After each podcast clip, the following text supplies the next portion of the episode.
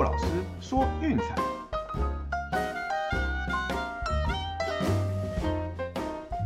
看球赛买运彩，老师教你前往拿白。大家好，我是骆老师，欢迎来到骆老师说运彩的节目。啊，我们昨天的推荐哈，就是只有一场活塞受让而已。好，那这场比赛也没什么意外了，就是最后活塞全场哦紧咬着老鹰不放。对，那最后一路拖到延长赛，哦，还以一百一十三比一百一十哦顺利到达成功，哦，那我们的受让推荐也就顺利的过盘了。好，那这边帮各位补充一下哈，有一点昨天忘了谈，哦，那就是说大联盟的部分，还有一项大家已经达成协议的部分，哦，就是季后赛能够增加到十二队。啊，什么意思呢？啊，就是说前两名的分区冠军球队，哦，是直接保送，就是呃分区系列赛。哦，那第三名的分区冠军哦，再加上其他三名的外卡队伍哦，要分两组来打外卡的三战两胜的系列赛，哦，赢的哦才能晋级去打其他两支分区冠军的球队，哦，所以这样子的话就变成美联和国联就是各取六支球队，那季后赛也至少会出现十一个系列赛，哦，从三战两胜、五战三胜，哦，到两个七战四胜决定最后的世界大赛冠军，哦，那这个部分帮大家补充一下，这个昨天的节目是忘了去谈到。好，那至于说双方哦还在如火如荼的进行协商当中，听说现在是在进行马拉松式的会议啦，哦，就是球员工会的代表了，就是还回饭店去睡了一下，哦，睡醒之后再回到会议的现场哦，继续进行商谈，对，那也希望呢，就是一切能够顺利哦，不然这样搞下去真的是一大票人，哦，包含陆老师在内都要失业了。那今天早上看到的消息了哈，就是说有提议说，那本季依然是维持一百六十二场的比赛。这项提案听说会在明天做出决定哦，不然我想就是 Robin Freed 就是用勒索式的方式哦来威胁缩短赛季甚至取消球季，来逼迫球员工会就范哦，这个真的不是一个很好的一个嗯典范。虽然说这是沟通谈判交涉哦一些手段哦，但只是从我们球迷的角度来看，这个真的是一个嗯有点糟糕的一个手法。对，还记得哈先前在二月的时候曾经放话。说二月二十八号之前没有共识，哦，那将要取消整个赛季，呃，那最后当然是没有这样做了，对，所以很明显哦，丢出这些话来，真的就是一种嗯威胁勒索的方式，啊，我只能说，好孩子在家千万不要学啊。好了，那我们一样哈，来看看明天的 NBA 比赛吧，哦，那明天的场次其实是比较少的，哦，那我们就挑一场来各位做分析预测和解说。哦，那我们今天要带大家看到的呢，是纽奥良鹈鹕对曼菲斯灰熊的比赛。哦，鹈鹕哦，只能说在补强之后已经完全脱胎换骨了，多一个 CJ McCollum 哦和 Brandon Ingram 来组成双枪，哦，是大幅提升了球队的攻击火力。那前一场对金块虽然到延长赛最后被一波十二比零不幸落败还输盘，哦，但是在那个之前其实是一个四连胜四连过盘的状态。而且对金块这场比赛是从落后十七分哦，一路超前到领先十一分，对，那最后再被追平逼入延长赛，对，那事实上整场也是紧咬着对手不放哦，那表现内容我想也是可圈可点啦，对，那其中呢这阵子期间，包括前一场比赛，他们发挥最好的啊，其实是在进攻这一块哦，那最近九场比赛呢，哦，最少最少每一场比赛都得一百零九分哦，那其中是还有五场比赛得分是过一百二十的。前一站正规时间其实也打了一百二十六分才进入延长的，哦，这个火力是相当相当的凶猛，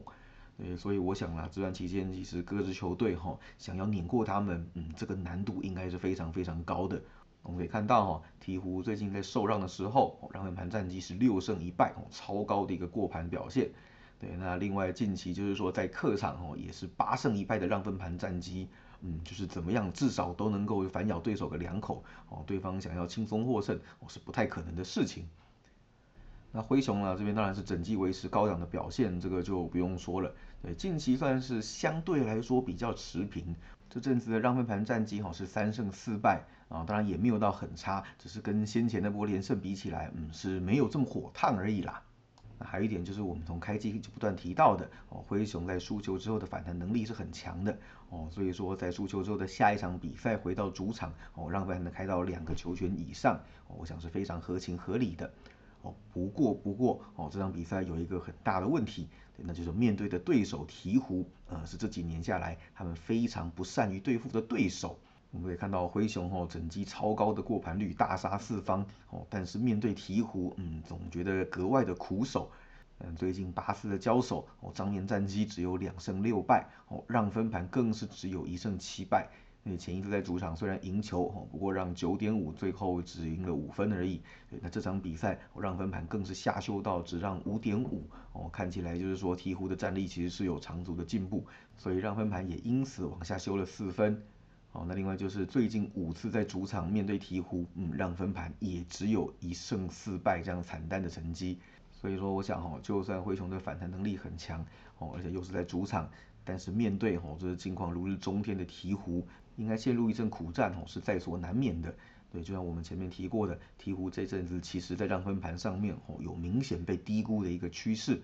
所以我想，就算是灰熊，也很难在这场比赛轻取他们过盘哦。所以我们的推荐是鹈鹕收让五点五。那其他比赛虽然没有推荐哦，这边也提供一些有用的资讯给大家参考一下。那首先，哇，篮网对黄蜂大小分开到两百四十一哦，这个实在是太夸张了。看好双方都不懂得防守为何物吗？那现在这场比赛哈是有 KD 和那个 Irving 的情况，嗯，所以在客场让到三点五。哦，这个我认真的啦。如果真的要碰大小分的话，建议走小分。哦，我不是说两队的攻击火力不强，对，两队的节奏都非常明快，哈，都是属于快打类型的球队，对。但是两百四十一这个盘分真的太高了，哦，我想是没有这么好打过的，对。不过因为就是太夸张的盘分，就是不在我们的推荐范围之内，哦，就像说让到什么十几分啊、十六七分的，我们一律都跳过。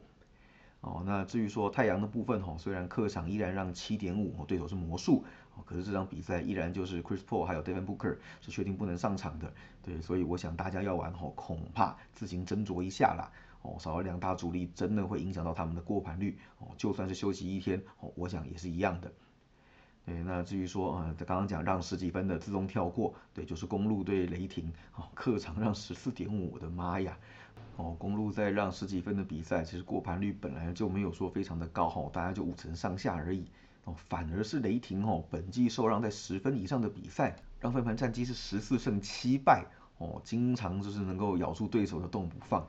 对，所以我想啊，这个真的真的要玩，其实受让会是一个比较好的选择哦。但是如同我们前面一再强调的，哦，真的动态大的比赛建议跳过，运气的成分实在是偏高。看昨天热火对火箭的比赛哈，还记得吗？对不对？那赛前是让到十六分，对，那开打前收盘的时候是十七。最后刚刚好精算赢了十七分，哦，所以我想说后面就是热色时间一多的话，那个变数也大，我是不太建议大家把这种比赛放在就是投资的主力上面。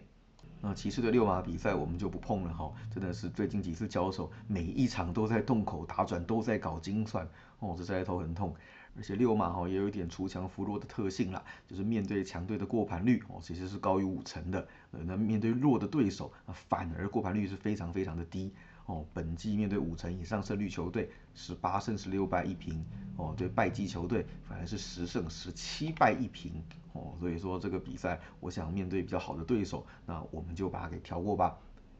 那至于说最后一场比赛，快艇对勇士，我们昨天有提过嘛？勇士让主力轮休，哦，来面对接下来的比赛，来想办法摆脱这个低潮。哦，前一场虽然是全板凳上阵，哦，不过也咬在洞内，哦，让金块赢球，但是是进洞的。对，那现在在主力有充分休息的情况之下，回到主场来迎战快艇，呃，不过快艇只能说，嗯，他的比赛我是尽量不去碰的。哦，那最近他们的状况也不差，而且面对勇士的过盘率哦是异常的高。对，那最近七次的交手哦是五胜两败，哦，在客场还有六胜一败，这么高的过盘率，怎么打就是不让你轻松碾过。对，所以我想这场比赛，呃，真的要玩的话，快艇受让会好一点点。哦，但是主力既然都已经休息两天，哦，那就全力备战这场比赛。所以勇士，我想也不是没有机会反弹了，啊，所以这场比赛我们一样是跳过不碰的啦。